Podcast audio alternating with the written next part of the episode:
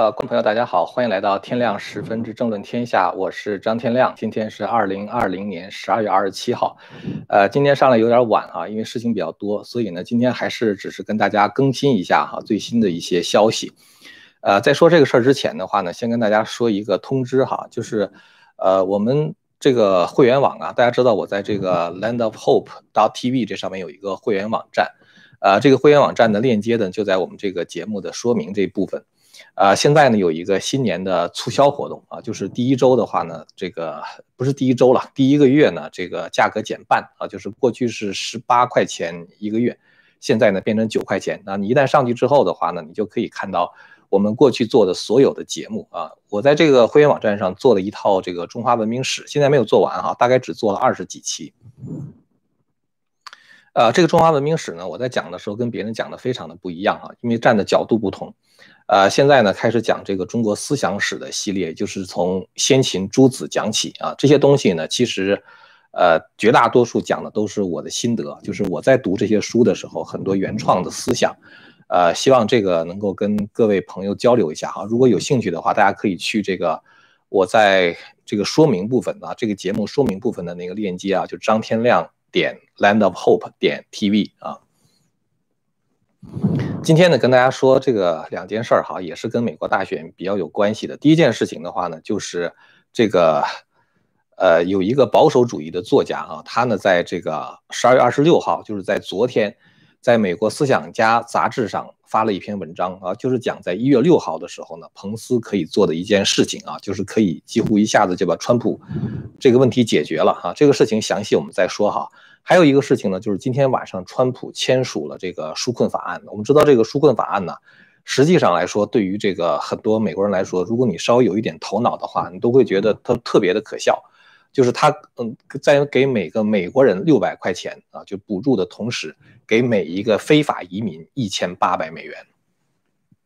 也就是他们把这个非法移民呢，呃，置于美国人之上啊，而且呢，就是拿着美国纳税人的钱给他们，而且这个数量呢是美国人能够得到的金额的三倍，呃，那么呢，包括还给很多其他别的亚洲国家啊，像什么尼泊尔啊，像什么巴基斯坦啊什么之类的，给他们大量的钱，呃，这些钱的话，其实都是完全没有必要花的啊，等于是你一边给美国人很少的钱啊，另外呢又给其他别的国家很多的钱，啊给美国非法移民很多的钱。那么这个法案的话呢，川普还是签署了。他为什么会签这个法案啊？他在签这个法案的时候附加了哪些内容？这个我们放到后面再说。我们还是先说一下这个美国大选啊，就是我们刚才说有美国有一个保守派的评论员啊，这个人呢叫做 Ted No，他呢在一在这个二十六号那一天，就是昨天的时候呢，发表了一篇文章，他讲。在一月六号的时候，美国的副总统彭斯呢，他有两个选择，因为我们知道一月六号的话呢，是参众两院将要开始去这个打开这个选举人票啊，然后开始这个做计数这个工作，就是在这一天的话呢，应该是正式的产生美国的总统，下一届的总统。呃，我们现在很多人把这个拜登啊，就是叫做 President elect 啊，就是说他是一个当选总统。实际上呢，如果不到一月六号这一天过去。没有经过国会认证的话，你是不能够称为 president elect。呃，现在他们只是一种就是想方设法的给你灌输这样的消息哈，好像是他已经当选了，已经成为一个既成事实了啊。这个事情已经过去了，大家可以翻篇了啊，去考虑下面的问题。啊，但是在一月六号的时候呢，有可能会出现一个戏剧性的结果。什么结果呢？就是呃，因为二零二零年我们知道这个舞弊是大选舞弊是非常严重啊，所以说呢，在那一天呢，有七个州将会送来两套选举人票啊，一套的话是属于州长送过来的，还有一套的话呢是州议会送过来的。那么这样的话呢，作为彭斯来讲就有两个选择，就是第一个选择的话呢，就是说你两个选票全不要；第二个选择的话呢，就是你挑一个你认为比较合适的这个选举人票啊，然后呢把它记入这个就是总统的名下啊，就是两个总统候选人嘛，记入到某一个候选人的名下。所以现在这个情况的话呢，就是按照这个作家的说法，就是在一月六号就看彭斯能否兑现他当时宣誓就职副总统时候的承诺，就是捍卫美国的宪法。那么我们知道这个评论员的理由是这样的哈，他说这个宪法第十二修正案呢写了这样一句话，他说美国参议院议长啊就是副总统彭斯了，在参众两院的联席会议哈，在两院的议员出席的情况下。要打开选举人团提交的所有认证书，并记读所有的选票。大家看到这个话，它是这样意思，就是说到那天的时候呢，当参众两院的议员同时在这个大厅里边都已经站好了以后，他呢要当众的打开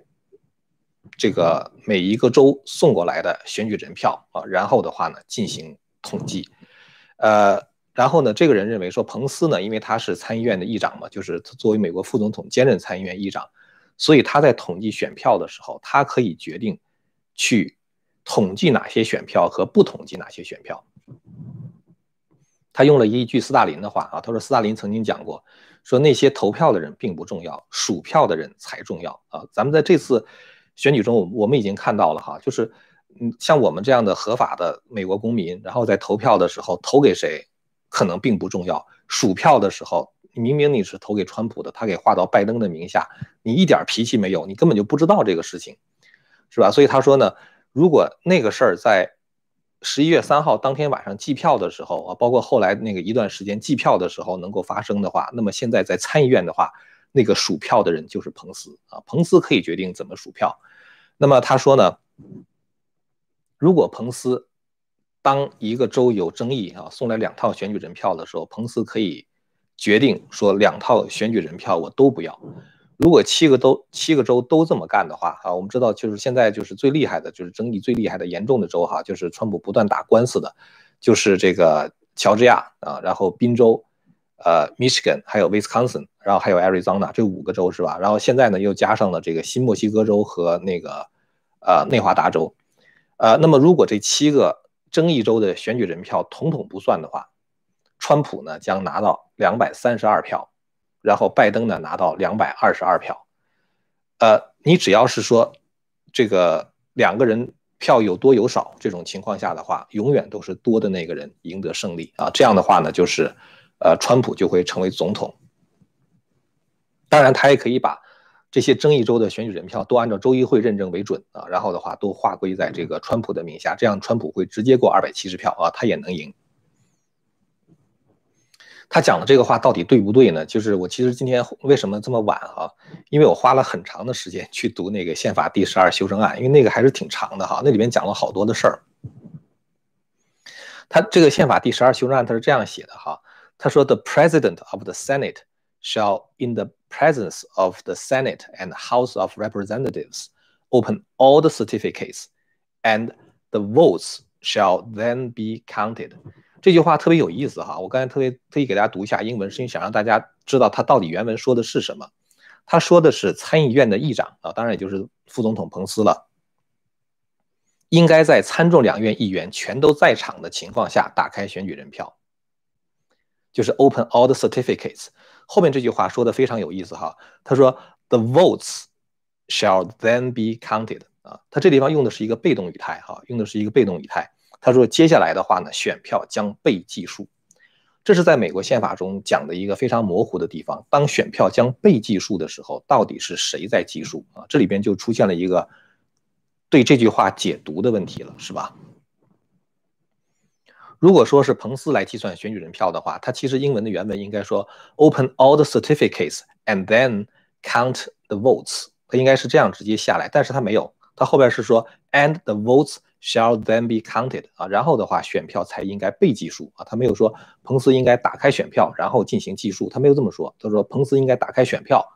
然后选票应该被计数。这里边就有一个到底是谁计数的问题，是吧？那么宪法专家的解读是这样的哈，他说，因为计票工作只能有一个机构来完成，而不是两个机构。这个我们可以很容易理解哈，就是说，如果你两个机构都计票的话，这个机构计的跟这个机构计的不一样，那到底听谁的呢？是吧？所以应该是一个机构完成。那么到底是哪一个机构呢？按照宪法，参议院和众议院是两个完全不同的机构啊，就是在这个一个，这它是两个 different chambers 啊，就相当于两个不同的议会。那么他们是不能够合在一起变成一个议会的，是吧？所以就是说，这两个机构的话，只能挑一个来计数。那么当然，如果开票的是参议院议长的话，计票的也只能是参议院议长彭斯。这个呢，就是这个宪法学者他所写的这个 argument 啊，就是他想要证明的一点。那么议员起到什么作用呢？就参众两院的议员呢，按照他的说法是，他们只能作为观察员啊，就他们所做的工作，在第十二修正案里边，他们只有一个工作，就是 presence。presence 的话，就是在现场，只是为了保证这个计票过程的透明，让他们能够看到这个计票的过程。那么现在的问题就是，彭斯到底有没有这样做的法理依据啊？就是我在计票的时候，我想把这票给谁，我想寄哪组票就可以寄哪组票。答案是有啊，这就是美国，它是一个判例法国家嘛。就是如果你有先例的话，你有 precedence 啊，就是有先例的话，那么就比较好说。什么先例呢？就是在1800年，在美国总统的选举上曾经发生过这个问题。1800年，当时美国的总统候选人呢，一共有五个人。一个人的话呢，就是起草独立宣言的那个 Thomas Jefferson 啊，就是这个杰弗逊总统，后来的杰弗逊总统，当时他是副总统兼参议院议长。还有四个另外的候选人，一个是 Aaron Burr 啊，这是一个人，还有一个是 John Adams 约翰亚当斯，这人是后来的这个美国总统了啊。约翰亚当斯当年也是跟 Jefferson 在竞，在这个杰弗逊在竞争的。还有一个叫 Charles Pinckney，还有一个叫张 Z 江 John J 啊，一共是五个人。那时候美国还没有两党啊，还不是两党政治，所以说就是很多人竞选总统有五个人去参选，然后呢，计票的时候。就是由 Jefferson 来计票，因为他是美国的这个副总统，当时兼这个参议院议长嘛。那么他在计票的时候，他就按照对自己有利的方式进行计票。当时是一个什么情况呢？两千零四年的时候，有一个宪法学者叫 Bruce Ackerman，还有一个叫 David Fontana 啊，这两个人呢就解释了一下，在一八零零年的那次总统选举中到底发生了什么事儿。他们二零零四年的时候，在一个杂志上哈，叫做 Virginia Law Review 啊，就是弗吉尼亚州的，呃，相当于这个司法观察啊，这个里边的话呢，呃，或者司法评论吧，啊，这个写了一篇文章，这篇文章呢叫做 Thomas Jefferson counts himself into the presidency 啊，就是说托马斯杰弗逊呢，通过数票的方式使他成为了美国的总统。这两位学者就是两千零四年发发表文章的学者呢，他们到美国的国家档案馆里边找到了一八零零年的选举人票啊，这些都是在存在美国档案馆里边的。他说这个他们发现啊，就 Georgia 州的选举人票当时是四张啊，咱们现在 Georgia 州十六张了啊，当时 Georgia 的选举人票是四张，这四张选举人票是有问题的，而且众议院已经明确的通知了说这四张选举人票有问题。然后的话，当时的报道报纸也报道了这个票四张选举人票有问题。二零零四年的时候，这两位学者去看，也发现这选举人票确实有问题。但是，Thomas Jefferson 在数票的时候就把这四张选票数到了自己的名下，这样的话，他一下就比其他别的人票多了嘛。所以呢，他就，呃，那个那个那个那个文章里面写的是，Thomas Jefferson 毫不犹豫地把四张选举人票划归自己名下，这样的话呢，他就成为了美国总统。如果他没有当时没有这样做的话，那么他就必须到众议院去参加决选啊，那样的话他就可能永远都无法成为美国总统。也就是说，当选举人票有争议的时候，数票的那个人他自己是有决定权的啊，就是把票数给谁啊，就是，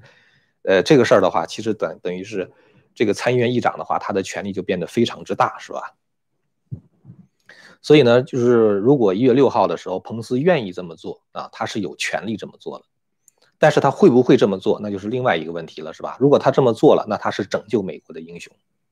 因为我们不能够把美国交到一群仇恨美国的这些人的手里啊。其实我觉得左派的话，他们就是仇恨美国啊，仇恨美国的宪法，仇恨美国的传统，仇恨美国的这种基督教的信仰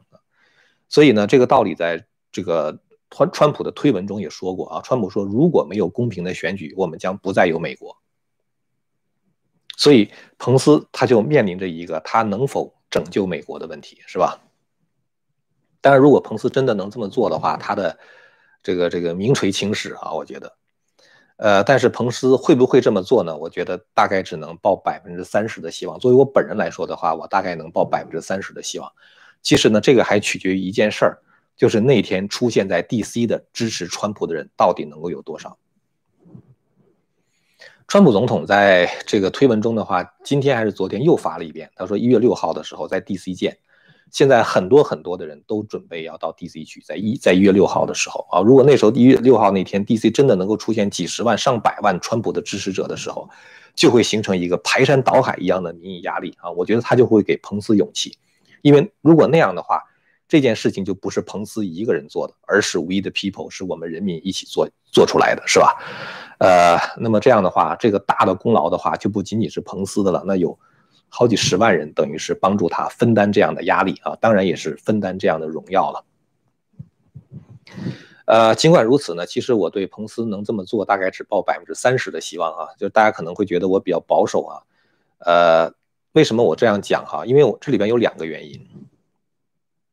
取决于第一个呢，就是说彭斯在这个前两天啊，在 Georgia 州发表演讲的时候，彭斯讲了这样一句话。这句话我觉得是很耐人寻味的哈。他说：“我们将继续抗争，直到每一张合法的选票被计数，而每一张非法的选票不被计数。”就是 every legal votes, every legal vote is counted. Every illegal vote is not counted. 这里边大家注意啊，他说的是每一张合法的选票，every legal vote，说明什么意思呢？就说明他指的是普选票，而不是选举人票。换句话说，当当他说我们要计数每一张合法的选举票的时候，选票的时候，他就是把计票的责任放在了各个州的州务卿以及各个地方负责选举的官员的身上，而没有放在自己的身上。他如果说 every elector's vote will be 呃 every legal elector elector votes vote will be counted，那样的话，那就是他的责任了啊，因为他是他来负责计算这个 elector votes 是吧？所以这个呢是他当时的表态，让我觉得，嗯，他不见得这么做哈。这是这是第一个。第二个的话呢，就是他没有在十二月二十三号，就是最后的这个截止期限，要求争议州重新提交州议会所推出的选举人啊。这是他本来是有这样的权利的，但是他没有做。这两件事情的话，让我对彭斯会不会在那天做就有所怀疑啊。再有一个的话，就是根据我对彭斯本人的观察呢，我觉得彭斯是一个非常好的人。但是这种好人呢，大家知道他可能会有一个问题啊。通常来说，好人都是非常爱惜自己的名誉的。有争议的事情啊，或招骂的事情啊，如果很多人会骂的事情的话，他有可能不做啊。呃，其实我觉得真正一个好人，在我看来哈，真正一个好人应该是有原则的人啊，而不是一个好好先生啊。看到一个坏的事情不敢吱声什么之类的，我觉得这不算是一个好人啊，那就是属于孔子所说的相怨了，是吧？那么。彭斯的话呢，就是说他是这个一个很好的人啊，但是呢，他是否能够在如此重大的问题上啊，在维护宪法和维护美国共和制度这个问题上，能够承担起他的责任？因为他这样的话，一定会招来那个左媒疯狂的谩骂，是吧？然后的话，包括威胁等等，他是不是能够顶住这样的压力啊？愿意承受这样的谩骂啊？包括甚至可能对他家人的威胁等等。呃，所以呢，就是说，在这个方面的话，我只能说对他抱着善意的期待啊，他能不能做的话是另外一回事了。所以呢，我想说的是，一月六号有惊奇哈，大家看到我们这个题目后边画了一个问号啊，就是如果彭斯想做的话，他是能做的。呃，顺便说一下，就是今天看到一个推文哈，就说到国防部为什么停止了跟拜登团队的交接，我需要声明一下，就是我没有办法证实这条消息哈。但这个消息对我来说看起来是很真实啊，因为它很符合我对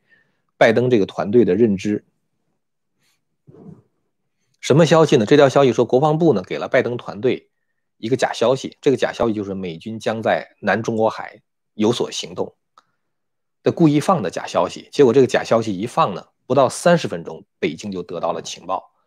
所以感觉就好像就是说，这个拜登这个团队的话是直接通到中南海的啊。你跟他说什么之后，北京那边也就知道了。那么我说一下，就是我是我再说一下，我查证不了这个这个查实不了这个消息啊。但是我对拜登跟中共之间的关系确实是抱有深重的疑虑啊，就包括他任命的那些什么国家安全顾问呐等等，跟中共之间的勾兑都很深啊。所以说我看到的消息的话呢，这样的消息我才会觉得它是真的啊，就觉得有必要跟大家说一下。还有一件事情呢，就是川普今天晚上签署了纾困法案啊，这个事儿跟大选有关了啊。这个下流媒体的话呢，只报道了这个事件本身啊，就是福克斯新闻的话，大概只有几几行字儿啊，就是川普签署了这个这个这个 COVID-19 这个 Relief Bill 哈，只签署了这个法案。但是呢，他们没有报道川普随之发表的声明啊，川普发表了一个三页纸的声明，在声明中的话呢，川普提出了五大要点。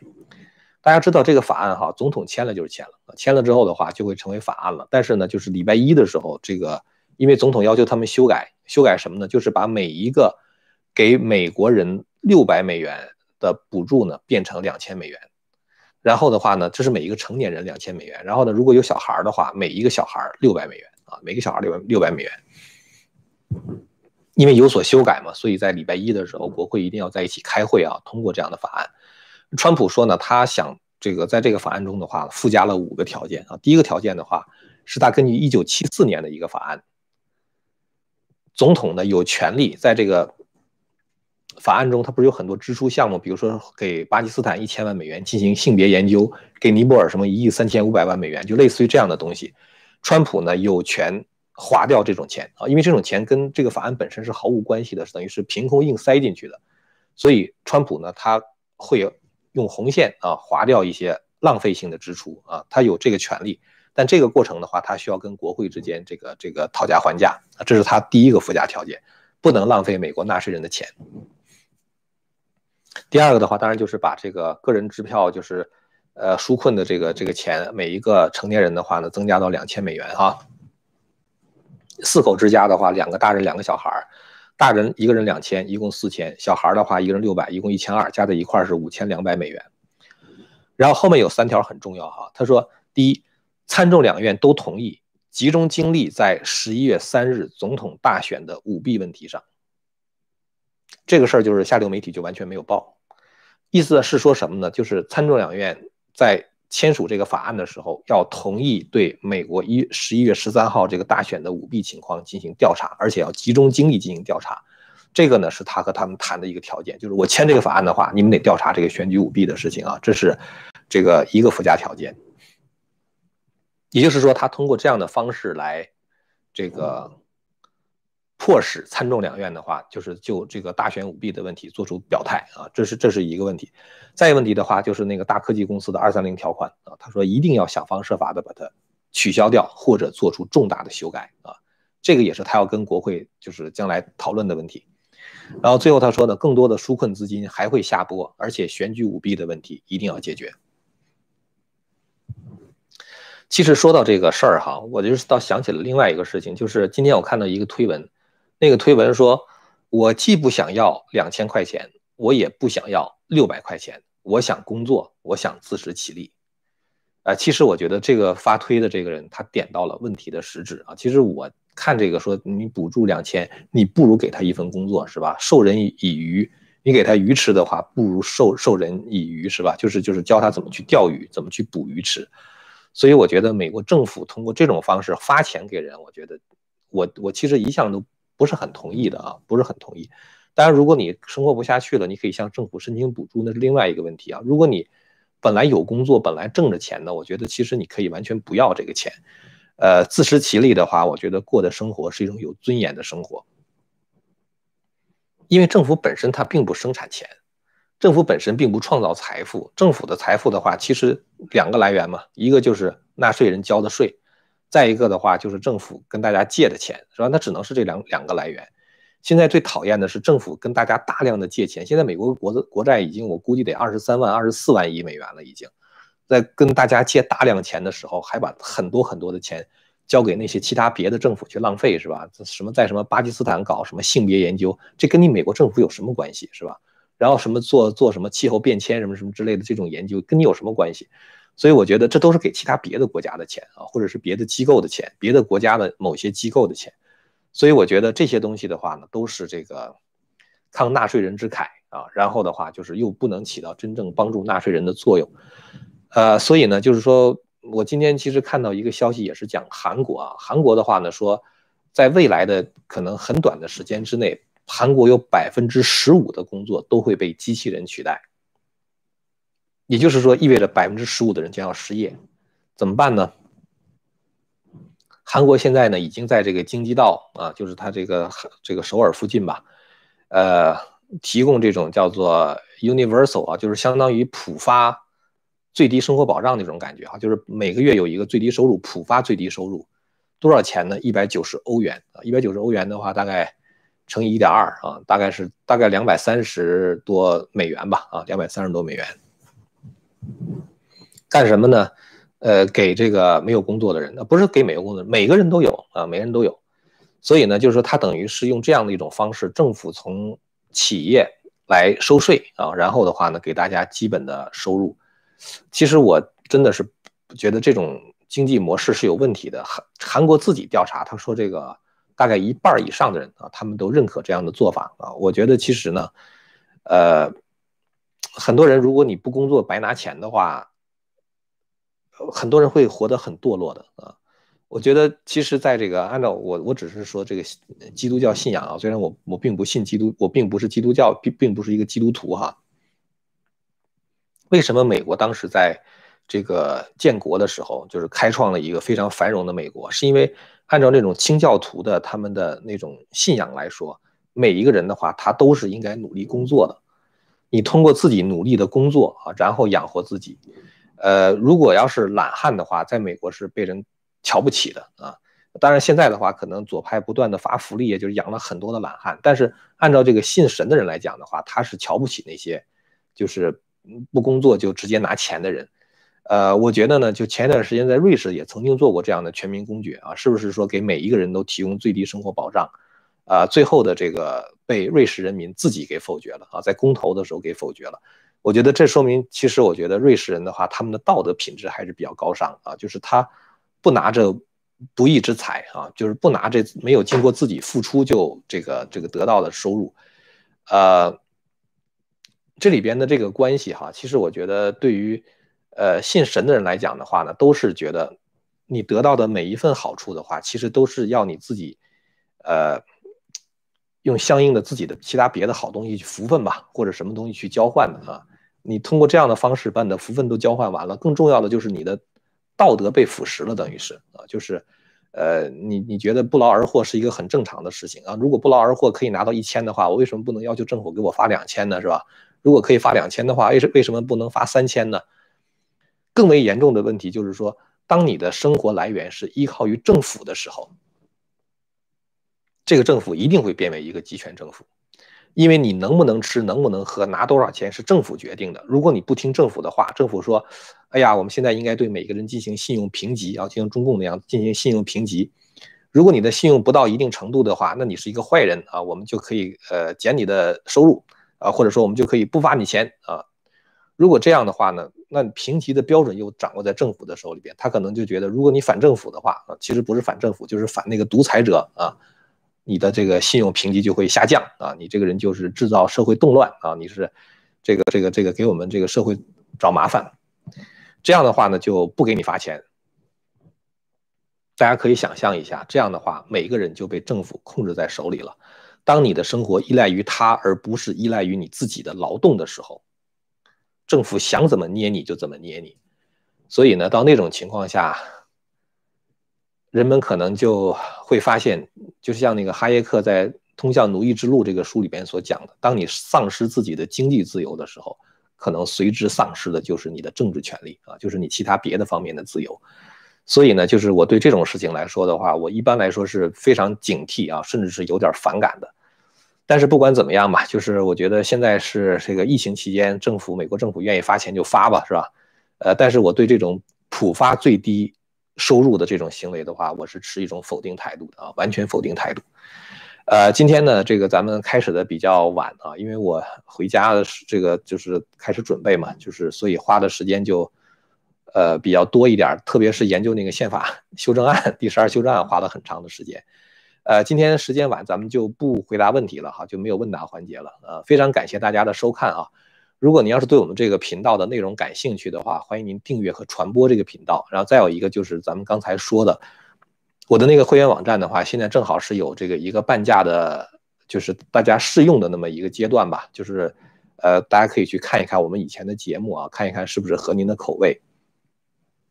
当然不是我一个人的节目了，还有江峰啊，还有方伟啊，就是很多其他别的人的节目也在上面，是专门做给会员的啊，就大家可以看一看，就是不对外公开的。